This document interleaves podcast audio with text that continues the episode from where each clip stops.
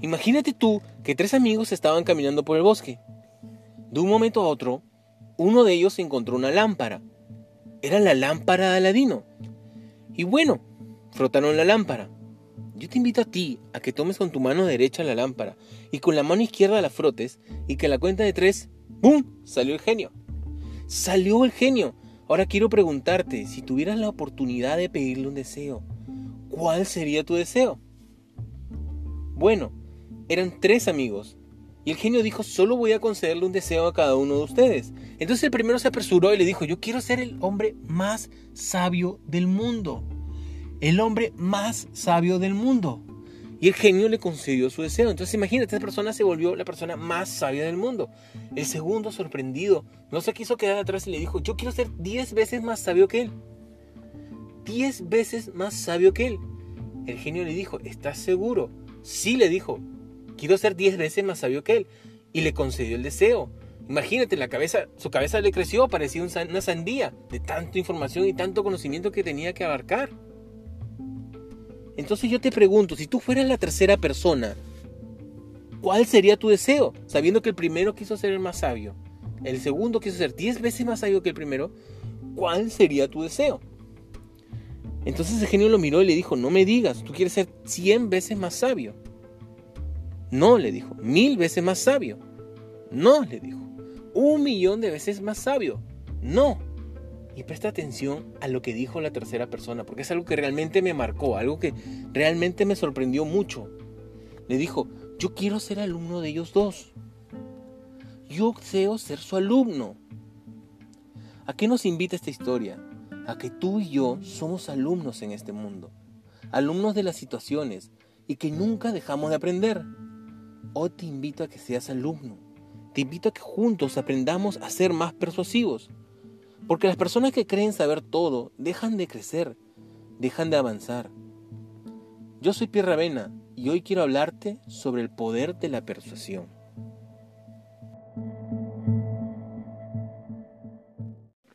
Comprometiendo a mi cliente a través de la reciprocidad y la simpatía. No hace mucho tuve que cambiar las llantas de mi auto, algo que venía posponiendo un tiempo como buena persona porque las personas no hacemos algo a menos que nos sintamos comprometidas a hacerlo. Bueno, lo hice porque me enteré de una muy buena oferta que había en un taller cercano a mi casa, un taller al que yo nunca había ido, pero muchos familiares sí eran asidos. Entonces me comuniqué con la persona a cargo. Realicé la llamada y fue muy grata mi sorpresa al saber que era una mujer joven y casi de misma edad. Tuvimos una primera conversación muy amena. Casi no conversamos sobre el auto, Hablamos sobre el taller, cómo había crecido. La felicité porque si bien yo nunca había ido, había sido testigo de cómo ese taller había empezado de pequeño y ahora tenía tres pisos y vendía incluso artículos para auto. Me pareció genial y la felicité. Emocionada ella me empezó a contar toda la historia de su familia, desde su primer taller en San Juan del Urigancho hasta este taller en la avenida Benavides, en Surco. Mencioné que la llamaba por recomendación de varios familiares, clientes fieles a su taller. La conversación fue muy larga, pero terminamos pactando una fecha para acercarme al cambio de las llantas y nos despedimos. Llegado el día del cambio, la llamé una hora antes para avisar que ya estaba en camino. Al llegar la saludé como saludaría a un amigo que no veía mucho tiempo, con una gran sonrisa, un abrazo y un apretón de manos. Conversamos brevemente y dejé el auto. Quedé en volver en dos horas como me pidieron.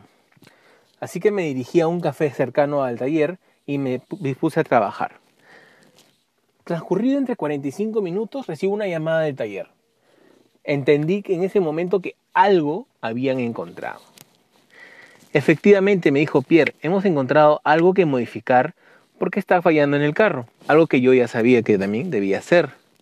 Pero obviamente eso significaría pagos adicionales.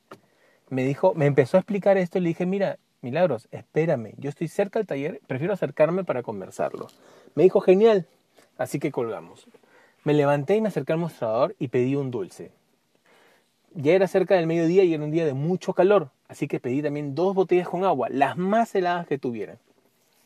Me acerqué al taller, la saludé nuevamente y le dije, toma, esto es para ti, y le entregué el muffin. Muy sorprendida, me dijo, ¿esto es para mí? Yo le dije, sí, es para ti. Y sabes que traje dos botellas con agua porque hace mucho calor y seguro mueres de sed como yo. Así que aquí tenemos dos botellas con agua helada. Además está decirte que la mujer quedó sorprendida por el detalle que tuve con ella. Me dijo, wow, nadie, ningún cliente nunca había hecho lo que tú has hecho por mí ahorita. Generalmente siempre soy yo la que le entrega cortesías, no las que tienen conmigo. Le dije, no te preocupes, disfrútalo, yo voy a ir a la parte de atrás a ver el carro, cuando lo termines te acercas y conversamos. Pasó unos 10 minutos y se me acercó y me dijo, mira Pierre, hay que hacer esto y esto al carro, está fallando en esto. Le dije, efectivamente, Milagro, yo lo había, yo lo había sentido, cuéntame, ¿qué, ¿cuánto más significa esto? Y doblaba mi presupuesto, era algo que yo sabía que tenía que hacer, pero no estaba presupuestado hacerlo en ese momento. Entonces se lo dije. Le dije, ¿sabes qué, Milagros? Me encantaría hacerlo. Y sobre todo con ustedes porque me han dado mucha confianza, pero escapa de mi presupuesto. Le, vi su cara de, tristeza y le dije, pero mira, ¿sabes qué? Hagamos algo. Si tú me dices, Pierre, hagámoslo y en 15 días yo te puedo regularizar esa diferencia, genial, vamos y hacemos el cambio ahorita. Lo pensó tres segundos, me miró, sonrió y me dijo, Pierre, yo confío en ti, así que hagámoslo. En 15 días te espero para regularizar el resto. Genial. Hicimos el cambio, nos dimos la mano y me despedí. ¿Por qué quería contarles esta historia para empezar? Porque en esta historia voy a poder explicarles de mejor manera cómo funciona la reciprocidad, la simpatía y el principio de unidad. empecemos por la reciprocidad.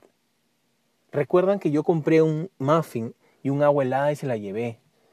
Y antes de hablar de cualquier cosa se la entregué. Y ella se sorprendió muchísimo muchísimo. ¿Por qué? Porque nadie había tenido ese detalle con ella. Pero ¿por qué funcionó? ¿Por qué tú crees realmente que influenció en su decisión de darme un crédito el hecho que yo haya llevado un muffin y una botella con agua helada? Sí, claro que sí. ¿Por qué? Porque lo que yo hice generó un sentimiento de deuda y de gratitud en ella. Y eso es lo que buscamos con la reciprocidad. No se trata de dar por dar, se trata de buscar generar un sentimiento de gratitud y de deuda. ¿Y cómo lo lograremos? Trabajando la reciprocidad bajo tres pilares.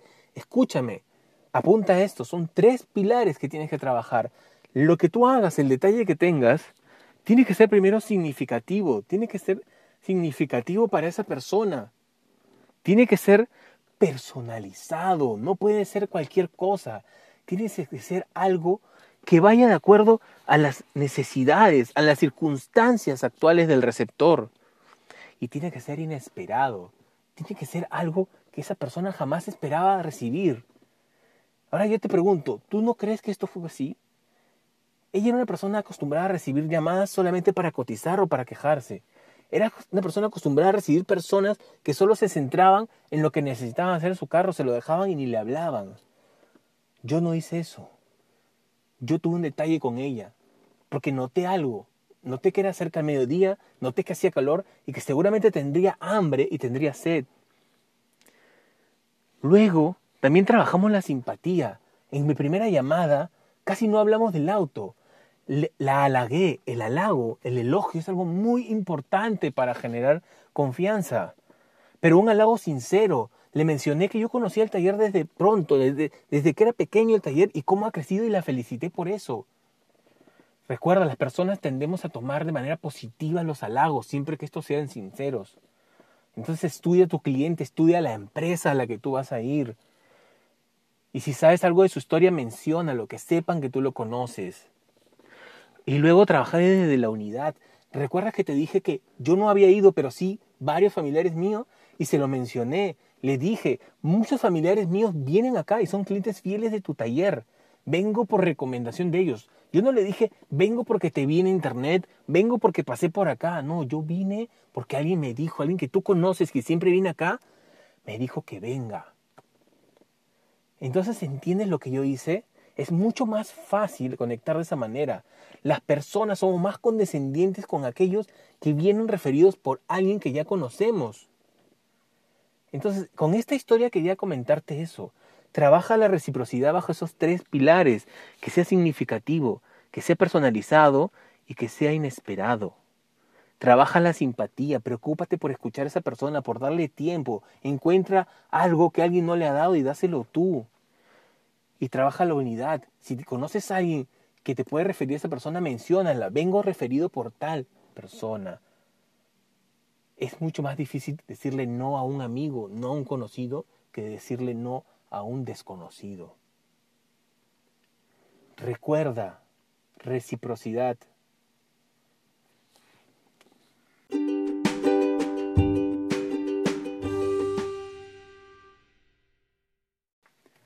Cómo construir confianza a través de la coherencia, la prueba social y la autoridad.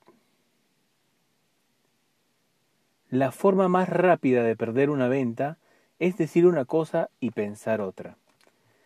La confianza es la viga más fuerte sobre la que reposa las ventas y la relación comercial, pero a su vez es la viga más difícil de construir y sobre todo de reconstruir. Hoy estamos en una etapa complicada, en una etapa de crisis y probablemente una etapa de recesión, por lo que tú y yo tendremos que luchar para atraer y recuperar clientes. Hoy es momento de aprender a construir confianza. Por eso quiero hablarte sobre la coherencia. La coherencia es conocer, pero sobre todo es creer en lo que ofreces, creer en lo que vendes. Recuerda, no podrás persuadir a nadie, no podrás influenciar a nadie si antes no has sido influenciado y persuadido por tu propio producto o servicio, si antes no has desarrollado confianza en él, la confianza que tú demuestres por los beneficios que brinda tu producto, no las características, porque no es momento de hablar características, es momento de hablar de los beneficios, de qué, por qué y para qué le va a servir tu producto a tu cliente. Entonces, la confianza en tu propio producto es lo más poderoso que puedes transmitirle a tu cliente. Y esta solo se puede generar a través de la coherencia, cuando lo que piensas está en concordancia con lo que realmente crees sobre tu producto. Tú no podrás jamás vender algo en lo que no creas. ¿Por qué es tan fuerte la confianza? ¿Por qué es tan importante? Porque la confianza se convierte en convicción y las personas, las personas no cerramos negocio ni ventas a menos que sintamos convicción. Por eso, aprovecha, preocúpate por entender, por conocer tu producto, por conocer los beneficios que éste va a traer a tu cliente, porque al tener esta información, porque al poder saber y tener todas las respuestas para tu cliente, vas a generar confianza y la confianza va a llevar a la convicción y la convicción va a llevar a más ventas. La prueba, la prueba social como herramienta de influencia para generar confianza. En su canción Imagine, John Lennon nos propone un mundo sin hambre, un mundo sin avaricia, sin propiedades, un mundo sin fronteras, un mundo caracterizado por la fraternidad, por la paz y sobre todo por la unidad. Es un mundo diferente al actual y sobre todo un mundo diferente a cualquier época de la humanidad. Pero tal visión parece la de un soñador, él nos dice, y nos invita y nos convence con una sola frase. Él nos dice, pero no soy el único. Por eso hoy te invito a recordar ese momento especial, esa primera cita, cuando tuviste que pensar a qué restaurante llevar a esa persona especial. ¿Cómo tomaste esa decisión? ¿Qué es lo que hiciste? Estoy completamente seguro que buscaste referencias. ¿Sabes por qué? Porque las personas, para tomar decisiones en base a cosas que nunca hemos experimentado, nos basamos en la experiencia de los demás. Y si a los demás les resultó, creemos que también nos va a resultar a nosotros. ¿Recuerdas tus últimas vacaciones? Cuando si alguna vez fuiste al Caribe, si alguna vez viajaste y tuviste que reservar un hotel, te aseguro que no reservaste el primero que viste, te paseaste por todos los sitios web que pudiste para encontrar referencias. Y cuando el hotel te mostró sus fotos, tú dijiste que no era suficiente y buscaste fotos reales de otros viajeros porque estabas buscando la prueba social. ¿Por qué funciona la prueba social? Por eso, porque la prueba social es muy difícil que se equivoque, al ser una medida grande, al ser una medida de la experiencia de los demás. Es por eso que debes trabajar la prueba social en esta época de crisis, en esta época difícil que nos está tocando vivir. Te digo a ti que tienes que trabajar prueba social, pero no puedes mostrar cualquier información. Tu prueba social se tiene que sustentar en dos pilares. Tiene que estar sustentado primero en la validez. ¿A qué me refiero cuando hablo de validez? es que esta información tiene que venir de gente comparable a la que la está recibiendo. Cuando tú vas a un restaurante, a un restaurante por tu casa, abren un restaurante nuevo y a los seis meses tú lo visitas. Es un restaurante asequible al que podrías ir más de una vez al mes. Y tú abres la carta y ves que dice un plato el más pedido, el más vendido. Obviamente ese plato, al tener ese título, ya adquirió un valor, porque estás trabajando la escasez también, no solo la prueba social. Es el más pedido y es más caro seguramente, pero tú no dudas en pedirlo. Tú te animas a probarlo, porque ese plato es el más pedido. ¿Pedido por quién? Por gente como tú, por gente como tú que concurre a ese restaurante.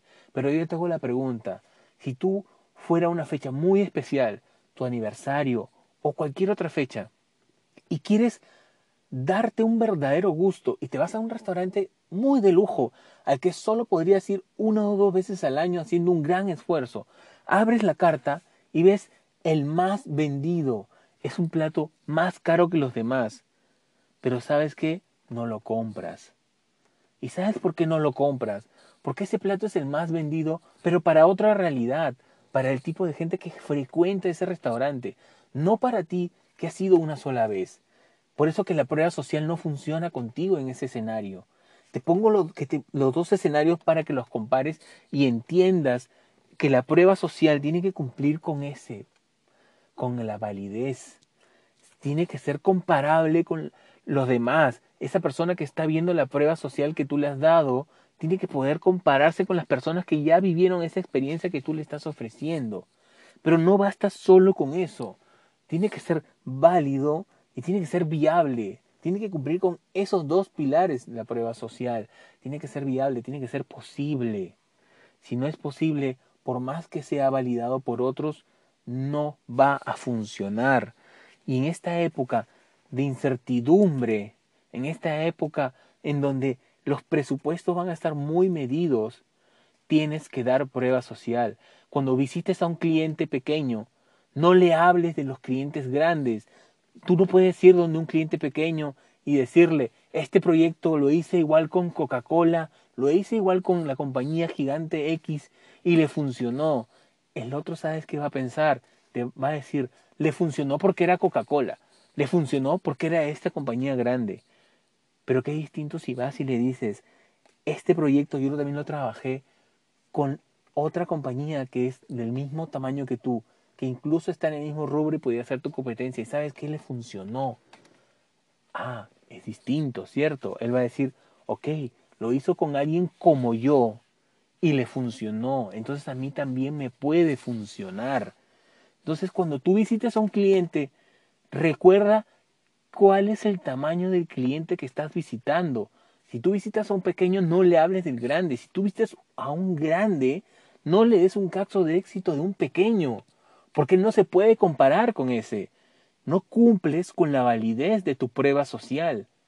Entonces, recuérdalo, cuando utilices la prueba social que sea tu cartera de clientes es prueba social, tus referidos son prueba social, las experiencias de tus clientes son prueba social, pero esta tiene que ser comparable con la persona a la que le estás entregando la prueba social.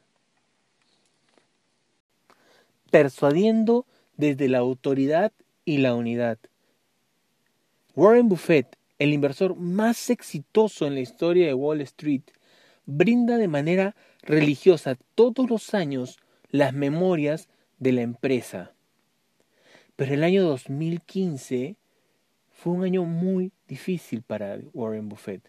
Fue un año muy complicado porque la gente, las personas, los accionistas dudaban por su avanzada edad de su capacidad, de su adaptación al cambio, a la tecnología, al rumbo nuevo de la compañía. Es por eso que el discurso de Warren Buffett ese año, el año 2015, frente a más de 45 mil personas que viajaron para escucharlo, era tan importante. Y Warren Buffett no decepcionó. Warren Buffett, conocido por tener discursos muy buenos, empezó su discurso como lo hacía todos los años, admitiendo algún error cometido en la gestión el año anterior. Sí, como lo escuchas, admitiendo un error para luego mencionar todas las fortalezas de la empresa. ¿Qué sucede cuando uno empieza por aceptar un error, sobre todo un error o una debilidad que los demás conocen, que tu cliente conoce, que tu público conoce? Te muestras como una persona honesta, como una persona confiable, porque no intentas ocultar información, porque no intentas ocultar aquello que es tu debilidad y que otros lo conocen. Warren Buffett empezó hablando sobre un error cometido en la gestión el año anterior y cómo impactó ese error en la gestión. Pero luego de eso habló de las fortalezas de la empresa. ¿Y sabes lo que logras tú hablando primero sobre un error o sobre una debilidad y luego anulándola por completo hablando de tus fortalezas? Cuando tú hables de tus fortalezas, estas van a ser percibidas aún mayor, como fortalezas aún más grandes al haber mencionado antes una debilidad y estás generando confianza. Por eso, si tú tienes un precio alto y sabes que tu cliente lo sabe, que tiene otras propuestas con un precio menor, cuando lo visites, dile, si bien sé que nuestro precio es más caro que el de los demás, lo sé, sé que nuestro precio es más caro que el de los demás, Javier. Sin embargo, sé que con nuestro producto tú podrás tener una rentabilidad mayor que con los demás. Qué distinto, ¿cierto? Nombré una debilidad y luego nombré una fortaleza, y mi fortaleza se vio enaltecida por haber nombrado antes mi debilidad y no le oculté al cliente. Yo era consciente que esa era mi debilidad. Sin embargo, conozco también mis fortalezas que anulan esa debilidad. Eso hizo Warren Buffett. Mencionó una debilidad para luego mencionar una fortaleza.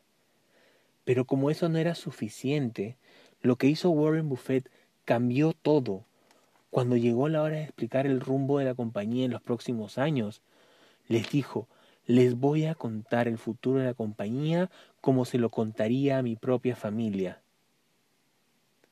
Es en ese momento en el que nadie dejó de dudar sobre la capacidad de Warren Buffett como líder. ¿Sabes por qué? Porque él les había dicho a cada uno de las 45 mil personas que estaban delante de él que él les iba a hablar como le hubiera hablado a su propia familia, que ellos eran su familia.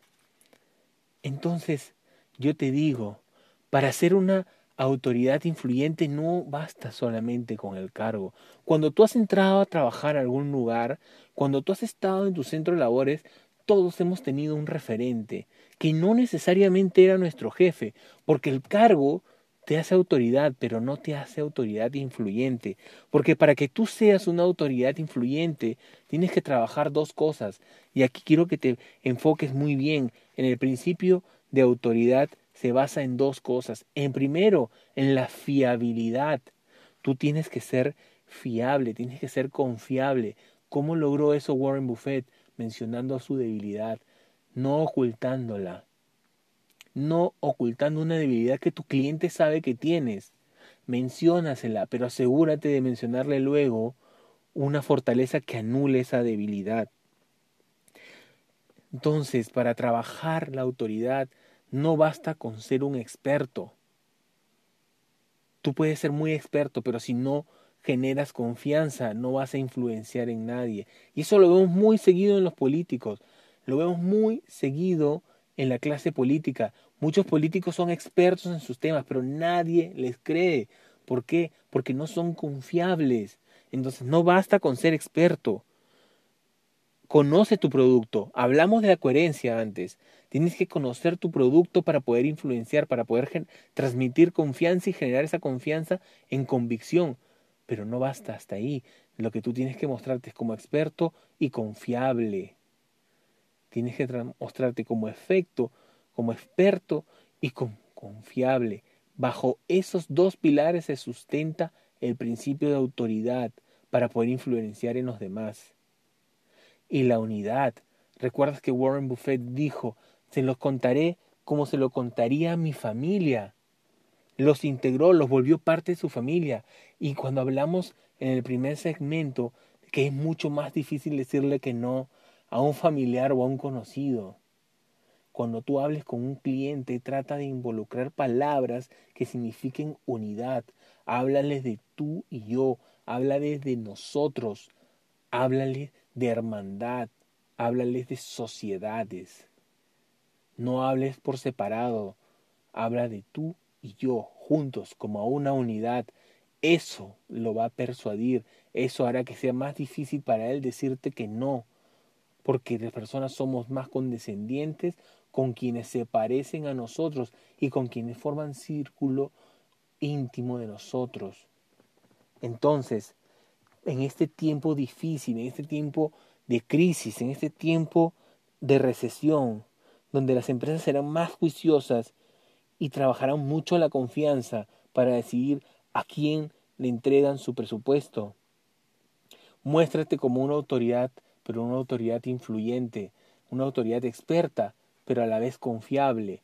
Y sobre todo, intégralos. Muéstrate como una unidad tú y el otro. Así lograrás persuadir más y cerrar más negocios en épocas difíciles. Hemos llegado al final de este podcast, pero antes quería felicitarte.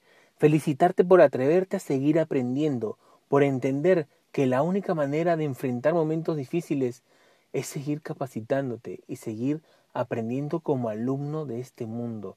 Gracias por haber compartido conmigo y haber aprendido junto a mí, haber aprendido juntos cómo aplicar los distintos principios de persuasión que nos ayudarán a generar confianza y convicción en esta época tan complicada.